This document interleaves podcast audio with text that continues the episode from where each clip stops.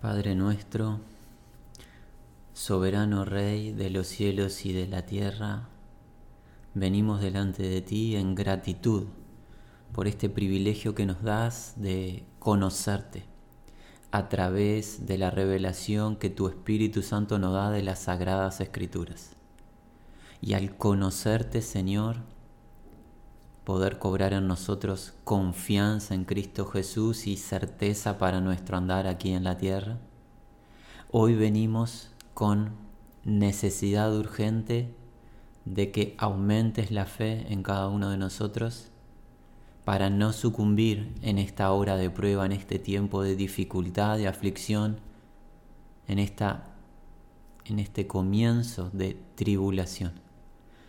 Líbranos de la incredulidad, Líbranos, Señor, de volvernos hacia atrás. Líbranos de apostatar de la fe. Padre, tenemos el deseo ferviente de que sea tu Espíritu quien nos guíe y no palabra de hombre alguno. Toda palabra emitida sea sujeta a tu voluntad.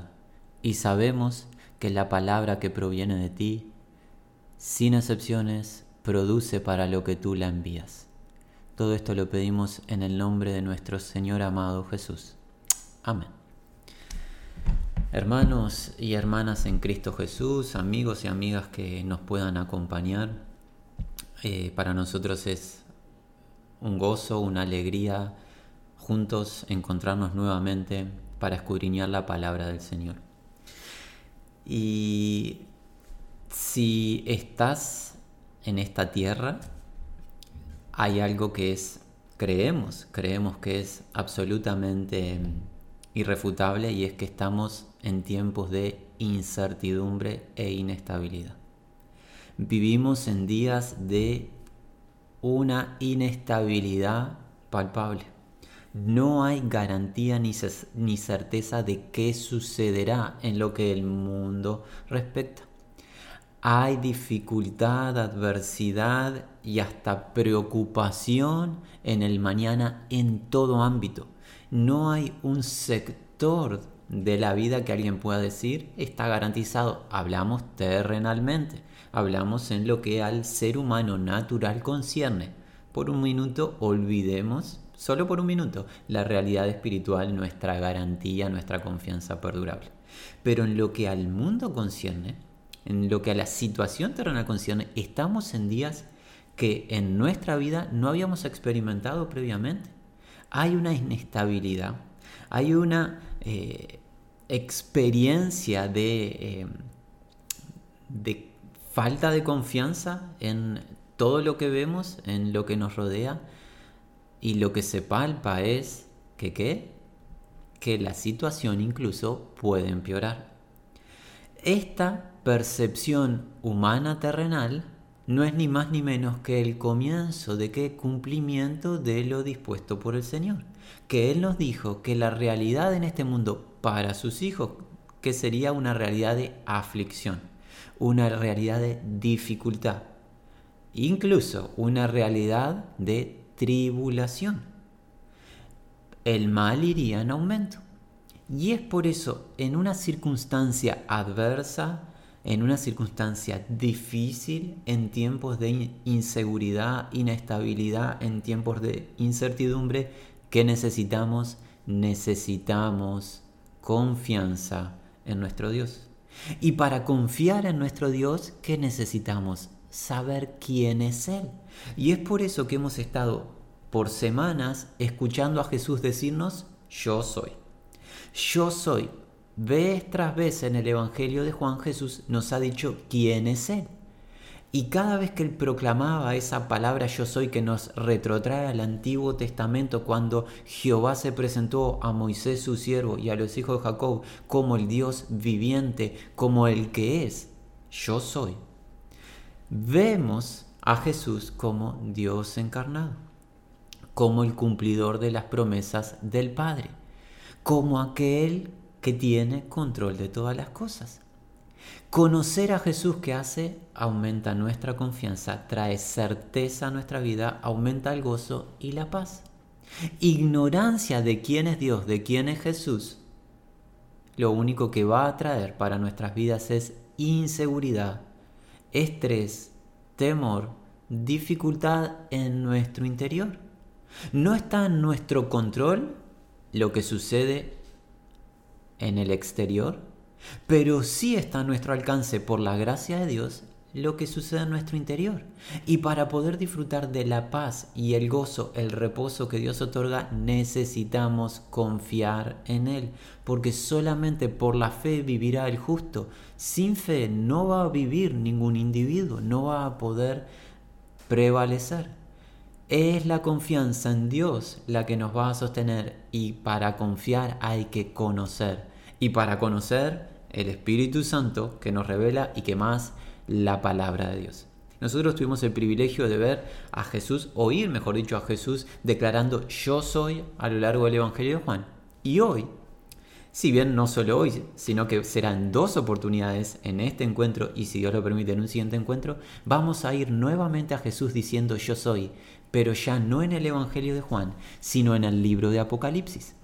Mismo autor, Juan, es quien registra estas cosas, pero otro libro, el libro final del Nuevo Testamento, el libro de Apocalipsis. En especial, nuestro interés en estos dos encuentros es cubrir el capítulo número uno del libro de Apocalipsis. ¿Cuál es el interés? Nuevamente, contexto de incertidumbre, inseguridad, dificultad, aflicción, comienzo de tribulación, dificultades en la tierra, que necesitamos confianza. Y para ello, ¿qué vamos a hacer? Vamos a procurar conocer más a nuestro Señor.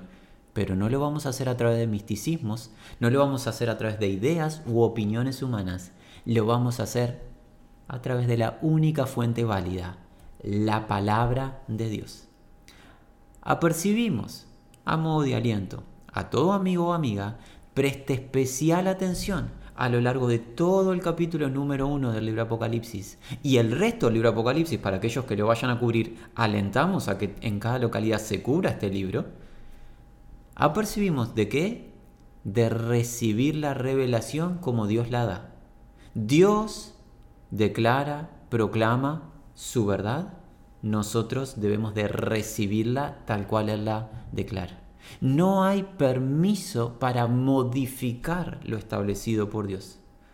Es muy importante porque Dios va a revelar su verdad y va a revelar quién Él es. Junto con el resto de los 65 libros anteriores, Dios se revela. Y en ningún momento Dios nos da el permiso de nosotros modificar o diseñar quién Dios es. Solamente podemos las criaturas aceptar cómo Dios se manifiesta. Es muy importante, alguien dirá, ¿y por qué este apercibimiento? Pues lamentamos que en el presente, en lo que se dice ser pueblo de Dios, el ser humano se está dando el permiso de modificar el carácter de Dios y de Cristo Jesús, haciendo un Dios a la imagen del hombre, en vez del hombre ser creado y hecho a la imagen de Dios.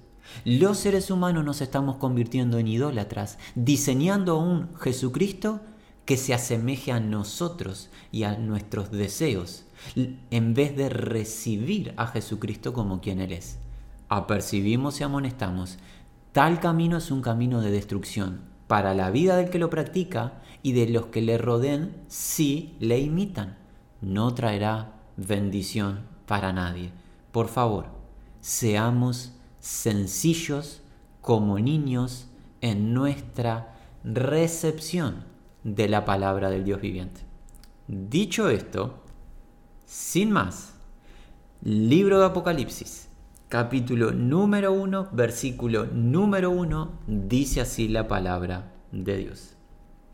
La revelación de Jesucristo que Dios le dio para manifestar a sus siervos las cosas que deben de suceder pronto, y la declaró enviándola por medio de su ángel a su siervo Juan, que ha dado testimonio de la palabra de Dios y del testimonio de Jesucristo y de todas las cosas que ha visto.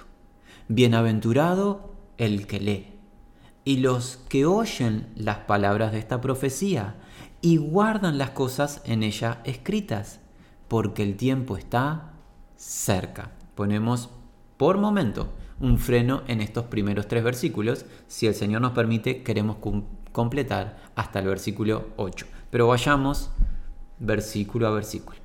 Lo primero que encontramos, que es la revelación. Y esta palabra revelación es la palabra literal apocalipsis del griego, que ¿qué significa? Sacar a luz algo.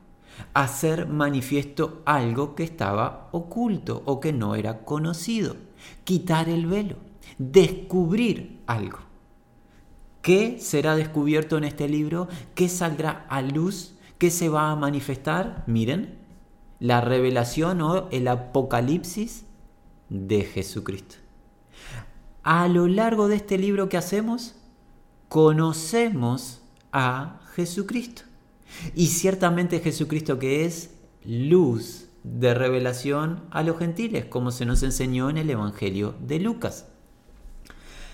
Este libro tiene como fin manifestar, sacar a luz, revelar quién es Jesús porque lamentamos, muchos individuos ignoran quién es Jesús. Y una idea de Jesús solamente con los cuatro evangelios sería incompleta. Porque muchos han tomado de los cuatro evangelios que hay el registro de Jesús sin duda y es absolutamente exacto todo lo que se dice en los evangelios, pues es la palabra de Dios. Pero muchos han frenado la comprensión de quién es Jesús en los evangelios hasta su crucifixión, y algunos aceptan obviamente la resurrección, claro que Jesucristo resucitó, pero obvian la revelación que encontramos en Apocalipsis acerca de Jesús. Todo lo que en los evangelios tenemos es revelación de Jesús, ciertamente, y lo que está en este libro ciertamente también lo es. Por ende, ¿qué encontramos? Esta es la revelación, la manifestación de Jesucristo. ¿Que qué? Que Dios le dio. El Padre está interesado en que manifestar a Jesucristo, sacar a luz quién es Jesucristo. ¿Y qué hace el Padre? Da esta revelación para manifestar a quienes, a sus siervos, las cosas que deben de suceder pronto. ¿Para quién será la manifestación de Jesucristo? Para sus siervos. ¿Y qué van a recibir?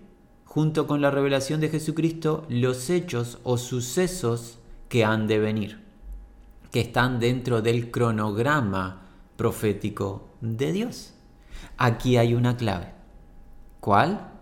Se recibe revelación no por capacidad, no por presencia eh, en eminencia social, se recibe revelación en la medida que el individuo sea que un siervo y una sierva de Dios. Por ende, un individuo que se haya rendido a Dios creyendo en el Evangelio de la Gracia. Los siervos y siervas del Señor recibirán la manifestación de Dios. Aquellos que se rinden Recordamos en la vida de Jesús en su ministerio terrenal un momento que se registra en el Evangelio de Mateo en el capítulo número 11, quizás lo recuerden algunos de ustedes. Él declaró alabanzas al Padre, te alabo Padre, Dios del cielo y de la tierra. ¿Por qué? Porque escondisteis estas cosas de los sabios y se las revelaste o las sacaste a luz a quienes? A los niños. ¿Quiénes son los niños? no solamente los pequeños en edad, sino aquellos seres humanos sencillos que no altercan con Dios, que no debaten con Dios, sino que, que aceptan la palabra de Dios. Y al aceptar demuestran que rendición. Y una posición de rendición es una posición de qué? De servicio. Alguien que recibe y sirve en base a lo que Dios manda. No alguien que alterca, no alguien que debate, no alguien que opine, que opina y tiene una postura diferente a la de Dios. Como si el ser humano pudiese aconsejar a Dios, dado que Dios es sabio consejero. Así que aquí encontramos, esta es la revelación, la manifestación, el apocalipsis de Jesucristo, que Dios el Padre le dio para sacar a luz a sus siervos o sus servidores, hombres y mujeres, los hechos que deben, es necesario que sucedan pronto. ¿Y qué hizo Dios para que esto se haga manifiesto? La declaró enviándola por medio de su ángel a su siervo Juan. Dios mandó un mensajero celestial a un ser humano para recibir este libro, la revelación, la manifestación de este libro. ¿A qué ser humano fue enviado el mensajero celestial, el ángel del Señor? ¿A qué ser humano? A Juan, el autor del Evangelio que hemos estado cubriendo en estas últimas semanas, el mismo apóstol Juan, nuestro maestro. ¿Qué es Juan? Un siervo del Señor. Y como siervo que hace, recibe revelación. ¿Y cómo sabemos que Juan es siervo? Primero porque aquí se lo titula de esa manera. Pero ¿saben cómo se manifiesta el ejercicio de servicio de Juan? En el versículo número 2. Miren, miren la vida de Juan. Versículo número 2. ¿Qué ha hecho? Juan que ha dado testimonio de la palabra de Dios y del testimonio de Jesucristo y de todas las cosas que ha visto. Juan ha demostrado ser un siervo de Dios por gracia, siendo llamado por el Señor a servir. ¿De qué manera lo demostró? Siendo un testigo, aquel que ha presentado reporte solamente de algo. La palabra de Dios, el testimonio de Jesucristo, las cosas que vio. Ni más ni menos. No lo que imaginó, no una filosofía, no algo que él diagramó, pensó, diseñó, lo que se le encomendó. Juan presentó reporte. ¿Qué demuestra Juan? Un siervo. Juan, andá y decí esto. Juan fue y dijo. Juan escribí esto. Juan fue y escribió. Ni más ni menos. ¿Quieres tú recibir revelación de Dios? Este libro y el resto de los libros ya sabes qué debes hacer ser un siervo una sierva de Dios. Servir a Dios. Obviamente esto es en base a la gracia de Dios a través de su Espíritu, no en base a fuerzas humanas. Pero servir a Dios es ponerse a disposición de Dios, no ponerse a contender con Dios. Juan demostró ser un genuino siervo de Dios porque dio testimonio, presentó reporte de todo lo que Dios le mandó. No agregó, no quitó, no se puso a razonar, no, Señor, quizás esto no sea muy aceptado, esto quizás la gente no le guste, vamos a modificar con esta filosofía presente, contemporánea que va a traer... No. ¿Sabes qué encontramos en el presente? Este ejercicio no se está realizando. Ha quedado a un lado la genuina actividad de servir a Dios, ¿para qué? Para nosotros darnos la potestad de agregar lo que entendemos conveniente se está proclamando hoy en lo que se dice ser pueblo de Dios. Filosofías, ideas contemporáneas, supuestos nuevos evangelios, cuando no hay otro evangelio sino el de la gracia de Dios. Debemos reconsiderar nuestro andar. El que quiera recibir revelación de las verdades de Dios, de los misterios de Dios, de los misterios del reino, debe de ser un siervo, una sierva del Señor como Juan. Este siervo Juan nuestro apóstol, nuestro maestro, dio testimonio de la palabra de Dios y la palabra de Dios tiene como contenido que el testimonio de Jesucristo. ¿Y qué más? Todas las cosas que Juan vio. Por ende, no se guardó nada. Bien Juan, ejemplo para nuestras vidas. Versículo 3. Versículo 3 comienza con una palabra que ustedes conocen, muchos de ustedes al menos, y es una palabra gloriosa. ¿Cuál?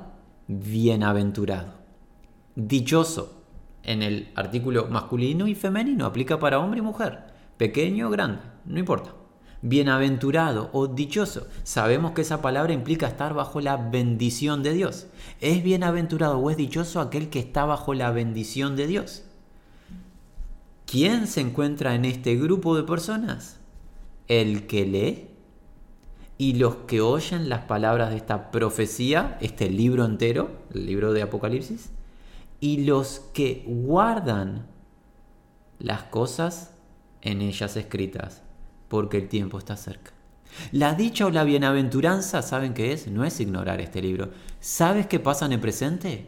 Gran parte del pueblo de Dios dice que este libro no se debe tratar porque es un libro polémico o es un libro que causa confusión. Pero Dios no dice eso, eso lo dice el ser humano. No Dios, Dios dice que es dichoso el que lee, el que oye. ¿Sabes qué? Hoy nosotros estamos leyendo y oyendo por la gloria de Dios. El Señor nos bendiga muy ricamente a todos y cada uno de nosotros. El que lee y el que oye, pero no termina ahí. Hay una tercera acción. ¿Y qué? Y el que guarda las cosas en ellas escritas. Es muy importante. ¿Qué significa guardar? Preservar, mantener sin adulterar. Tiene la idea de proteger y estar dispuesto para accionar cada vez que se encuentra un mandamiento dentro de este libro tiene la idea de una protección, no existe espacio para la modificación.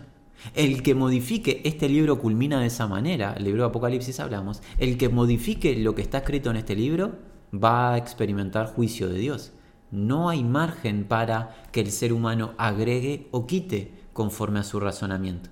Es dichoso el que lee, el que oye y el que preserva el contenido de este libro. La razón el tiempo está cerca, está presto. Muy bien, ahora pasamos al versículo 4 hasta el versículo 8. Esa será la sección que nos resta cubrir en esta primer parte para luego, si Dios lo permite, en el siguiente encuentro dar una culminación al capítulo 1.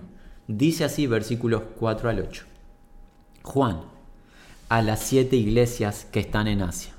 Gracia y paz a vosotros, del que es, y que era, y que ha de venir, y de los siete espíritus que están delante de su trono, y de Jesucristo el testigo fiel, el primogénito de los muertos y el soberano de los reyes de la tierra, al que nos amó y nos lavó de nuestros pecados con su sangre, y nos hizo reyes y sacerdotes para Dios su Padre. A Él sea gloria e imperio por los siglos de los siglos. Amén. He aquí que viene con las nubes, y todo ojo le verá, y los que les traspasaron, y todos los linajes de la tierra harán que lamentación por él. Sí, amén. Yo soy el alfa y la omega, principio y fin, dice el Señor, el que es y que era y que ha de venir, el Todopoderoso. Bien, versículo 4 comienza de esta manera. Juan, aquel que recibe la revelación, aquel que recibe esta visión, esta profecía de parte de Dios a través del mensajero de su ángel, ese Juan es quien escribe, recibe y escribe. Acción de siervo. Recuerda, lo que Dios te revela, debes de accionar. Y siempre Dios revela lo que está contenido en estos 66 libros, en las Sagradas Escrituras. Un siervo recibe y obedece. Recibe y obedece, no hace otra acción. Juan, ¿a quién se va a dirigir? A las siete iglesias en Asia. Y entendemos que esta numerología no solo aplica para las iglesias de los días de Juan en Asia Menor, sino hay una idea detrás de que la iglesia toda. Porque la iglesia del Señor es una iglesia dividida en muchas localidades. Creemos que este mensaje va dirigido a la iglesia del Señor. Por eso este número 7 que nos habla de una idea de algo completo. A la iglesia del Señor irá dirigido este mensaje para ti, a mi hermano y hermana, para nosotros. Este mensaje es para nosotros. ¿Y qué contiene este mensaje? Tiene un deseo de parte de Juan, pero en especial de lo que vendrá más adelante. Inmediatamente. ¿Cuál es el deseo? Gracia y paz a vosotros. Hermanos, alentamos a destacar estas dos palabras. Hay un propósito de manifestar a Jesucristo y de manifestar las cosas que han de suceder. Así comenzó el libro, ¿verdad? ¿Cuál es el propósito de manifestar a Jesucristo, revelarnos a Jesucristo y las cosas que han de suceder? Que nosotros tengamos gracia y paz. Por gracia que entendemos ese favor infinito de Dios de salvación perdurable, eterna, gratuita, no merecida. Gracia, ese favor de Dios que trae que como resultado esa gracia, paz. Y cuando hablamos de la paz de Dios hablamos de plenitud, de estar completos en Cristo, de estar plenos en Él interiormente. No hablamos de situaciones externas. Recibir la revelación de Jesucristo, entender los hechos que van a suceder, trae para nosotros favor de Dios y paz de Dios. Nótese cuán importante es escudriñar las escrituras. Porque este libro, junto con el tiempo que vivimos, ¿qué traerá? Nos va a manifestar de hechos tremendamente eh, difíciles de sobrellevar. Aflicción, tribulación y gran tribulación.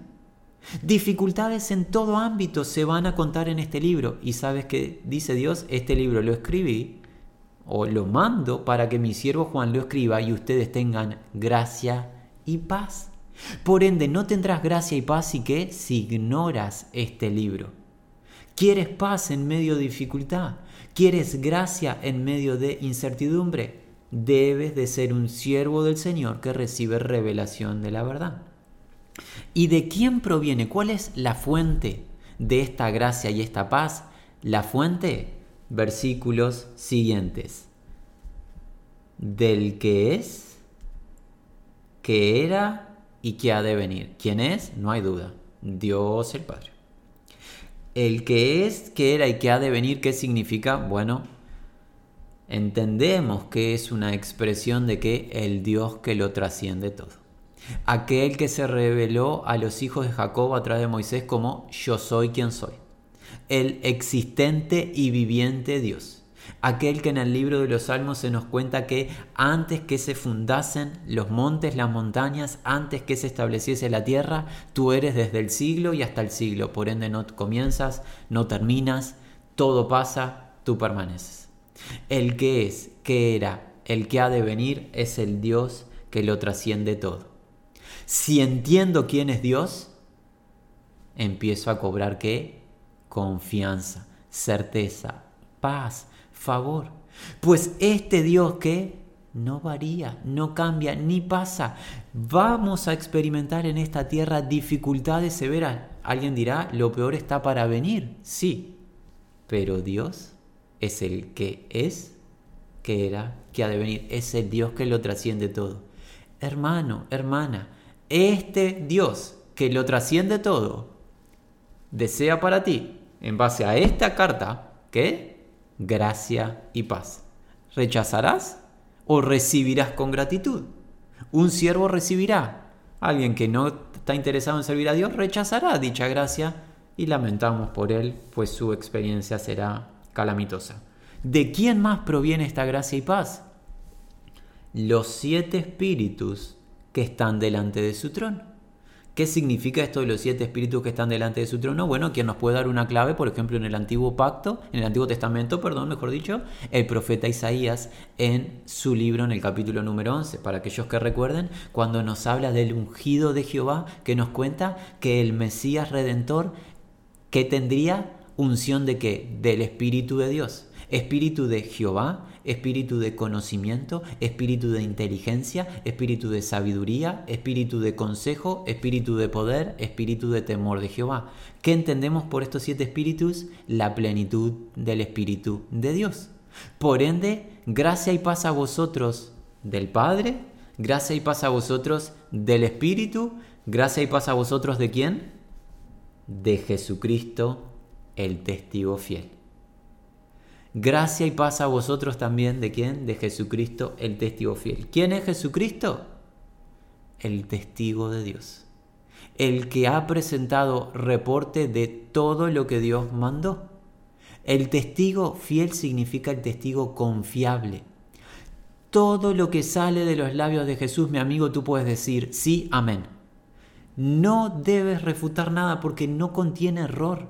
Jesucristo no exagera, Jesucristo no cambia, no modifica, no engaña. Jesucristo es fiel, es confiable, es único en su acción de testigo. Su palabra no contiene engaño. Eso nos dice la escritura. No hizo pecado ni se halló engaño en su boca. Se lo califica a Jesucristo como un testigo confiable, testigo fiel. ¿Qué más es Jesucristo? Magnífico. El primogénito de los muertos. Las escrituras nos cuentan en el Nuevo Testamento a Jesús como el primogénito entre muchos hermanos, o sea, el que tiene la preeminencia entre muchos hermanos. Las escrituras nos cuentan a Jesucristo como el primogénito de toda creación, el medio por el cual Dios creó todas las cosas y sustenta todas las cosas. Y la palabra de Dios, las escrituras nos cuenta a Jesucristo como el primogénito de entre los muertos, el que tiene la preeminencia de entre los muertos, pues murió una sola vez y se levantó de entre los muertos por el poder de Dios, porque la muerte no le podía contener ni retener. Él es el único que se levantó de entre los muertos para no volver a morir y es autoridad suprema. Él tiene la preeminencia de entre los muertos. ¿Qué más es Jesús? El soberano de los reyes de la tierra. Él es la autoridad máxima. Entre los reyes, entre los que mandan, Jesús es el rey. Es máximo. Está a la cabeza del gobierno. Es la autoridad suprema. Por ende, cuando Juan dice gracia y paz a vosotros, no es una gracia y paz que proviene de un sector débil. Proviene del Padre, del Espíritu, del Hijo. Proviene de Dios de la sustancia, de la esencia de Dios, de este Dios revelado. Nuevamente, gran dificultad vendrá a lo largo del libro, pero este Dios es fuente de gracia y paz si tú eres su siervo y su sierva. Y para ser siervo de Dios tienes que creer en el Evangelio de su gracia. No hay otra manera. Gracia y paz a vosotros. De el Padre, del Espíritu, del Hijo, quien es testigo confiable, fiel, el que tiene la preeminencia de entre los muertos, el soberano supremo de los reyes de la tierra. Y aquí permítanos hacer un pequeño paréntesis y preguntarnos, ¿Cristo te gobierna?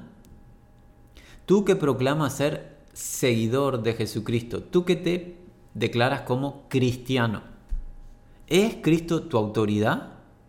Porque aquí en la palabra de Dios dice que Jesucristo es la autoridad suprema de toda criatura. Hay una contradicción muchas veces de nuestra parte en declarar a Jesús como nuestro Salvador, pero muchas veces obviar a Jesús como nuestro Señor. No existe, no existe la posibilidad de ser salvado por Jesús sin ser gobernado por Jesús.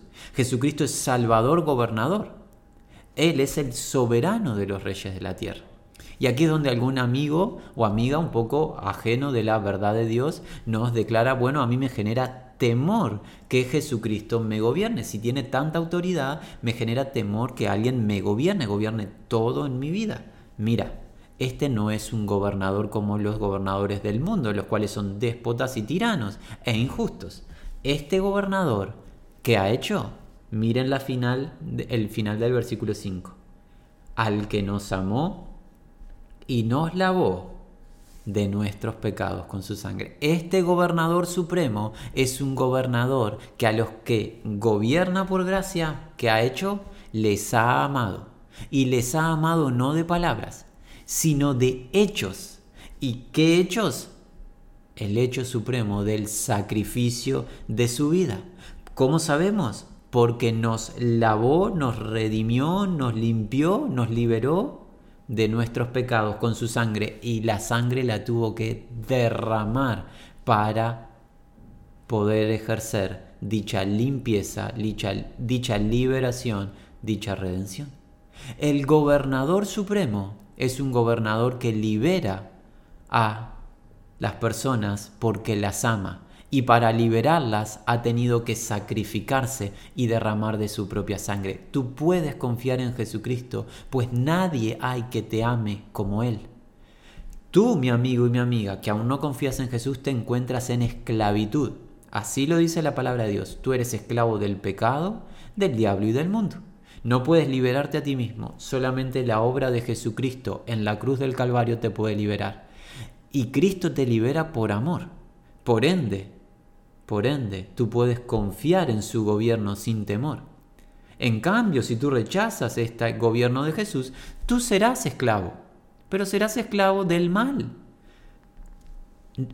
para aquellos que entienden lo que estamos diciendo. No existe ser humano que no sirva. O se sirve a Dios para justicia y vida, o se sirve al adversario, al pecado y al mundo para perdición y destrucción. Nadie hay que diga, yo no sirvo a nadie, yo me autogobierno. No existe esa idea. Esa supuesta idea de me gobierno a mí mismo es ser gobernado por el mal, por la carne, por el pecado seguir la voluntad del adversario aunque la persona no, no lo sepa. Al que nos amó y nos lavó de nuestros pecados con su sangre. ¿Y qué más hizo Jesús el testigo fiel, el confiable testigo? Y nos hizo reyes y sacerdotes para Dios su Padre. Nos hizo un reino de sacerdotes para Dios. ¿Qué significa? Que los seguidores de Jesús, los siervos y la sierva del Señor, ministramos a Cristo mediante nuestra vida y la proclamación de su Evangelio. Somos los ministros competentes de un nuevo pacto, de la nueva alianza. Somos un reino de sacerdotes. Es magnífico y se ha recibido por gracia. Y nos hizo un reino de sacerdotes para Dios su Padre. A Él, a Dios, a través de Jesucristo y su Espíritu, sea que gloria e imperio, que significa dominio, poder, por los siglos de los siglos, por todas las edades. Amén.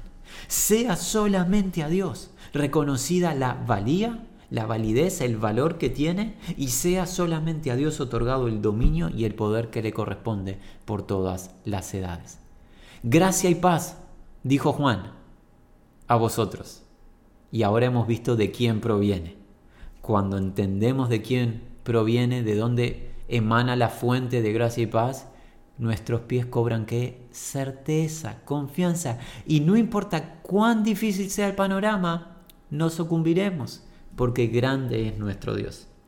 Nos quedan dos versículos para culminar este primer encuentro. Pasamos al versículo número 7. Dice así, He aquí, viene con las nubes, y todo ojo le verá, y los que le traspasaron y todos los linajes de la tierra harán lamentación por él. Sí, amén.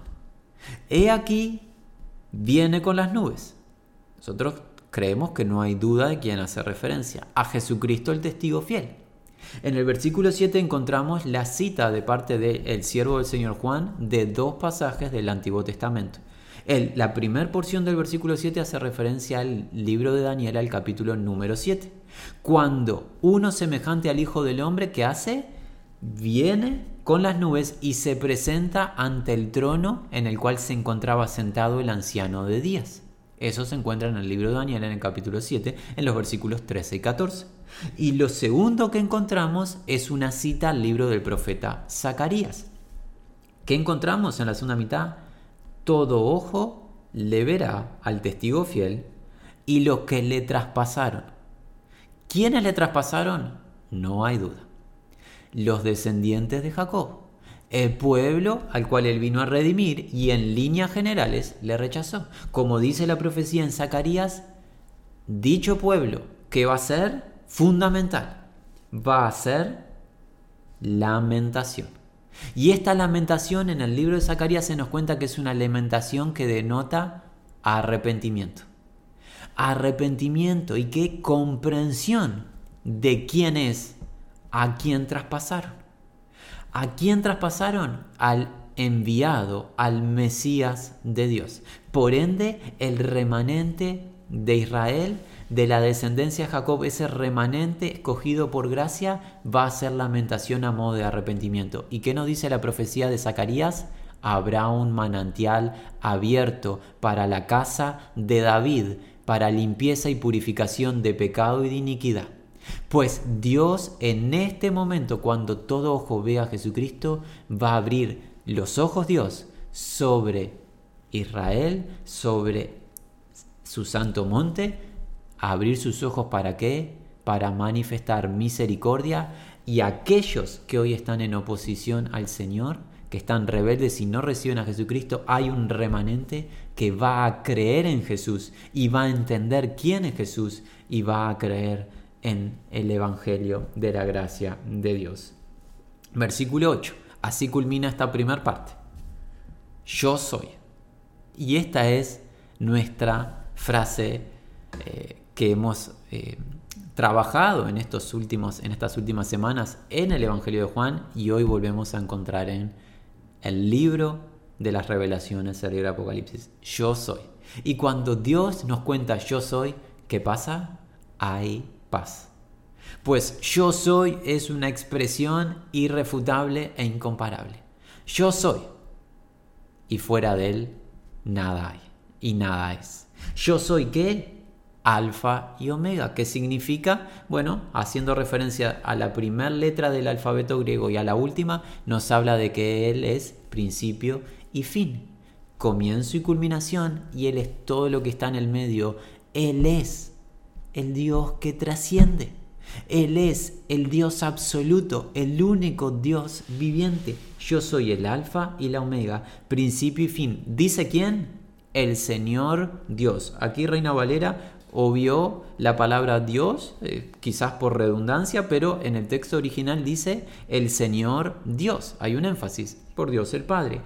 El Padre declara en el versículo 8, yo soy el alfa y la omega, principio y fin, dice el Señor Dios el que es y que era y que ha de venir. Hay un énfasis en todo el versículo, el Dios que trasciende, y culmina de esta manera.